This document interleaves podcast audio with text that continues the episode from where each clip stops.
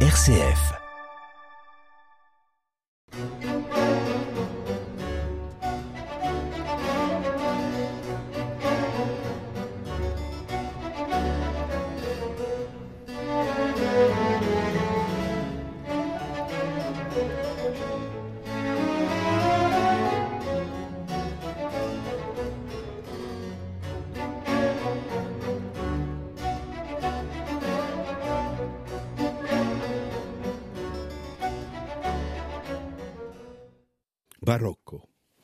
Programme de musique baroque. Les deux numéros du Barocco de ce jour prolongeront notre exploration de la planète baroque. Nous avons montré déjà que Jean-Sébastien Bach s'inscrit dans une longue lignée de compositeurs ayant exercé sur son œuvre une influence indélébile. Simplement, Bach signifie pour toujours l'acmé, l'apogée de l'excellence musicale de son temps. Nous nous penchons aujourd'hui sur la vie et l'œuvre de Heinrich Schütz, qui naît à une époque qui ne peut qu'influer sur ses compositions. En 1577, huit ans avant sa naissance à Weisenfels, précisément cent ans avant celle de Jean-Sébastien, la mort emporta 660 pestiférés, soit près du tiers de la population. En 1585, on y dénombra 596 victimes, en 1599 492 et en 1610 plus de 900. À ces épidémies de peste et de dysenterie, s'ajoutèrent les ravages d'une guerre particulièrement sanglante, la brutalité des idéologies et les exactions d'une justice hystérique. En 1589, au couvent de Quenlinburg-Harz, on brûla en une seule journée 133 sorcières. Le siècle entier était tenté par la mort, mais les horreurs du monde réel n'étaient peut-être que le théâtre visible d'ébranlements intérieurs d'une autre cruauté.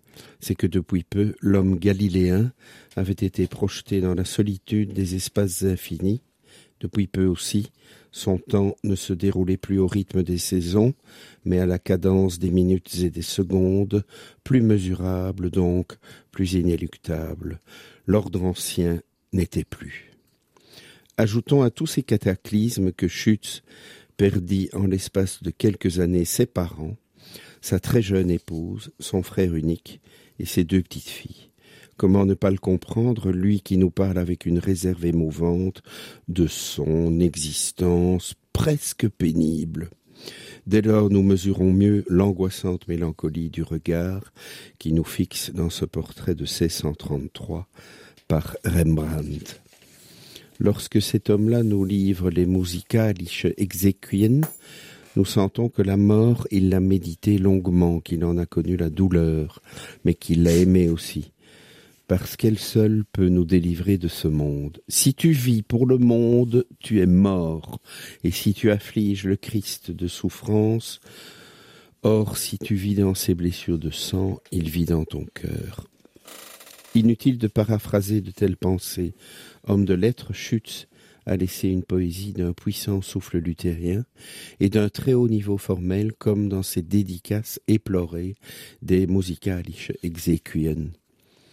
Le châtiment et la punition que le Dieu tout-puissant, avec raison, nous a jusque-là infligés par les horreurs de la guerre, par la suite de nos graves péchés et de nos grands méfaits, ne suffisait-il pas? Fallait-il, ô digne héros, que la colère de la mort t'enlève à nous, en des temps aussi troublés, augmentant encore notre misère et nos souffrances? En des temps aussi troublés, cette phrase résonne aujourd'hui de manière cinglante. Nous sommes à nouveau plongés dans la mort due à l'aveuglement de quelques-uns disséminés de par le monde. Seulement, il n'est pas sûr que notre temps accepte de reconnaître ses fautes. Pas sûr non plus que ce soit une quelconque divinité qui nous inflige la guerre. Si Dieu existe, il a voulu plus que probablement que l'homme prenne ses responsabilités, à moins qu'il s'agisse d'une création humaine, d'un machiavélisme et d'une perversion sans bornes. Ces paroles s'adressaient à Heinrich Reuss Postumus, le seigneur de Gera, Schleitz et Lobenstein mit Plauer, le commanditaire de l'œuvre. Rappelons que l'Allemagne n'existait pas alors, La Germanie était alors constituée, constituée d'environ 350 parfois micro-États. Le Seigneur ne fut pas un grand prince, mais un homme d'une grande culture, nourrissant sa mélancolie de musique religieuse. Voyant sa mort approcher, il acheta un cercueil d'étain, à l'intérieur duquel il fit ciseler un choix de textes bibliques. En 1635, il demanda à Schütz de les mettre en musique en vue de ses obsèques. La première partie de l'œuvre que nous avons choisie aujourd'hui se présente en effet comme une suite de versets des Saintes Écritures et de cantiques dans l'ordonnance de concert sous la forme d'une messe funèbre allemande. Le grand chœur dans la pièce Selig Zindi Toten se trouvait près de l'orgue et trois solistes chantaient du fond du caveau. Pour cet enregistrement chez Harmonia Mundi en 1987, que j'emporterai volontiers en naufragé sur une île, celui des Musikalische Exequien, opus 7, SWV 279-281, Philippe Herweg a voulu respecter la préface très détaillée du compositeur lui-même, qui parle de six solistes et de six autres voix, ou d'une capella pour la première partie, de deux chœurs égaux de huit solistes, pour la deuxième d'un grand chœur et de trois solistes pour la cantate de Siméon. La prise de son tente de recréer l'éloignement voulu.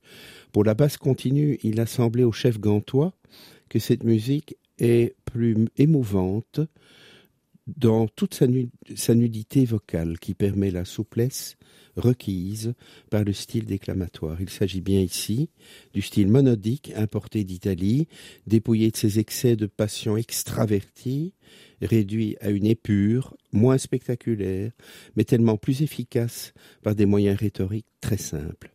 Schütz réussit ici à recréer un climat d'une intensité lancinante et Herweg voulait nous rendre un Schütz très éloigné de l'ancêtre austère, rigide et ennuyeux auquel tant de versions chorales nous avaient habitués. Assez parlé, écoutons maintenant le motet Also hat Gott die Welt geliebt, SWV 380.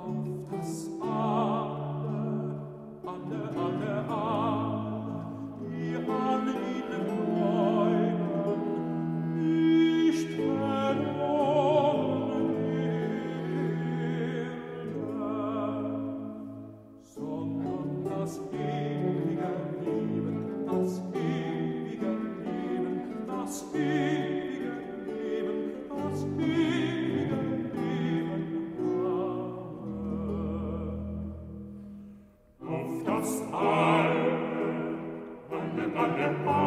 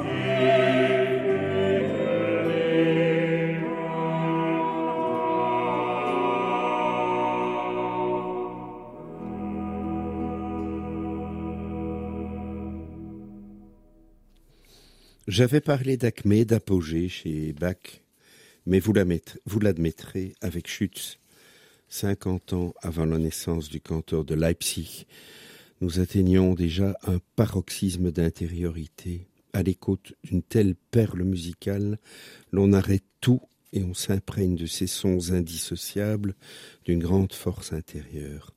Si l'aphorisme apocryphe veut que Credo quia absurdum, je crois parce que c'est absurde, je suis frappé par cette vérité qui est mienne depuis très longtemps, que l'artiste crée ou s'en faire le ronge, pour reprendre Louis Aragon, parce que la vie ne va pas de soi, avec son lot de contrariétés et de violences de toutes sortes. Philippe Herwege poursuit en soulignant que le rôle historique de Schütz aura été d'introduire en Allemagne le style monodique transalpin, de réaliser la fusion du stilo nuovo et de là même de la musique allemande, créant ainsi un nouveau monde absolument authentique et non un pâle décalque comme ce sera par exemple le cas du baroque catalan ou espagnol dans une tradition musicale sur laquelle une greffe aurait pu prendre si la force spirituelle n'avait fait défaut. Cela n'empêcha pas Schütz de se méfier de la nouvelle écriture qui très rapidement dérapa dans la virtuosité, voire la facilité. En 1648, il publie un recueil de motets dans le plus pur style polyphonique qu'il se met à défendre avec ardeur. Il estime alors que les jeunes compositeurs vont trop vite, qu'à des études approfondies, ils n'ont Dieu que pour une pratique brillante. Bach lui-même n'émettra-t-il pas des critiques semblables visant au passage la musique de ses propres fils? Pour étayer ses propos, Schütz nous livre la somme de son savoir de contrapuntiste sous la forme de vingt-neuf admirables motets de la Geistliche Chormusik destinée aux choristes de Saint Thomas à Leipzig, dont quelques-uns font partie de cet enregistrement, traitant tous de ce qui fut au centre de son œuvre, de sa vie, la grande mort. Je vous propose maintenant de vous extraire, de faire le vide et de vous laisser imprégner par cette pièce, tirée des petits concertos spirituels de Ich bin die Auferstehung, je suis la résurrection, SWV de 324. Et pour finir, dans la foulée, tiré des petits concerts spirituels 1, Au Liebe Herr Gott, SWV 987.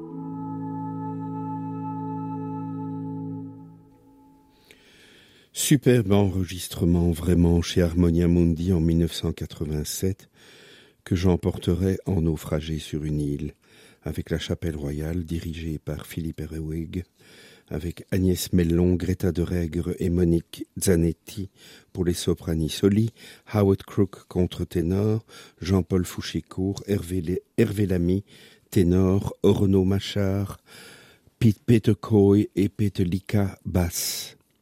Avant de nous quitter, je vous convie à écouter une pièce étonnante d'expressivité. Elle est l'enfant d'un autre compositeur, Heinrich Ignaz Franz von Bieber, l'un des plus grands violonistes virtuoses et compositeurs autrichiens du XVIIe siècle, à mi-chemin de Schütz et de Bach, né en 1644 et mort en 1704. Il a bénéficié du soutien et des encouragements de l'empereur Léopold Ier, fin connaisseur en matière musicale et compositeur lui-même. Dans la pièce que nous allons écouter maintenant, Battaglia, le compositeur évoque comme par un tour de passe-passe, un campement militaire à l'aide de la trompette et de motifs de percussion. Dans la partie intitulée Les fêtards pleins d'allégresse, huit mousquetaires bien imbibés chantent des airs d'allégresse. Bien de chez eux. Cet épisode est suivi alors d'une scène dans laquelle des officiers s'adonnent à d'élégantes figures d'escrime que clôt une marche empruntée à sa sonate pour violon, Representatio Evium. Après une pièce de cavalerie, nous participons à une bataille avec moult coups et fioritures à la trompette. La pièce s'achève avec la lamentation des mousquetaires blessés. Bonne écoute et à la prochaine fois.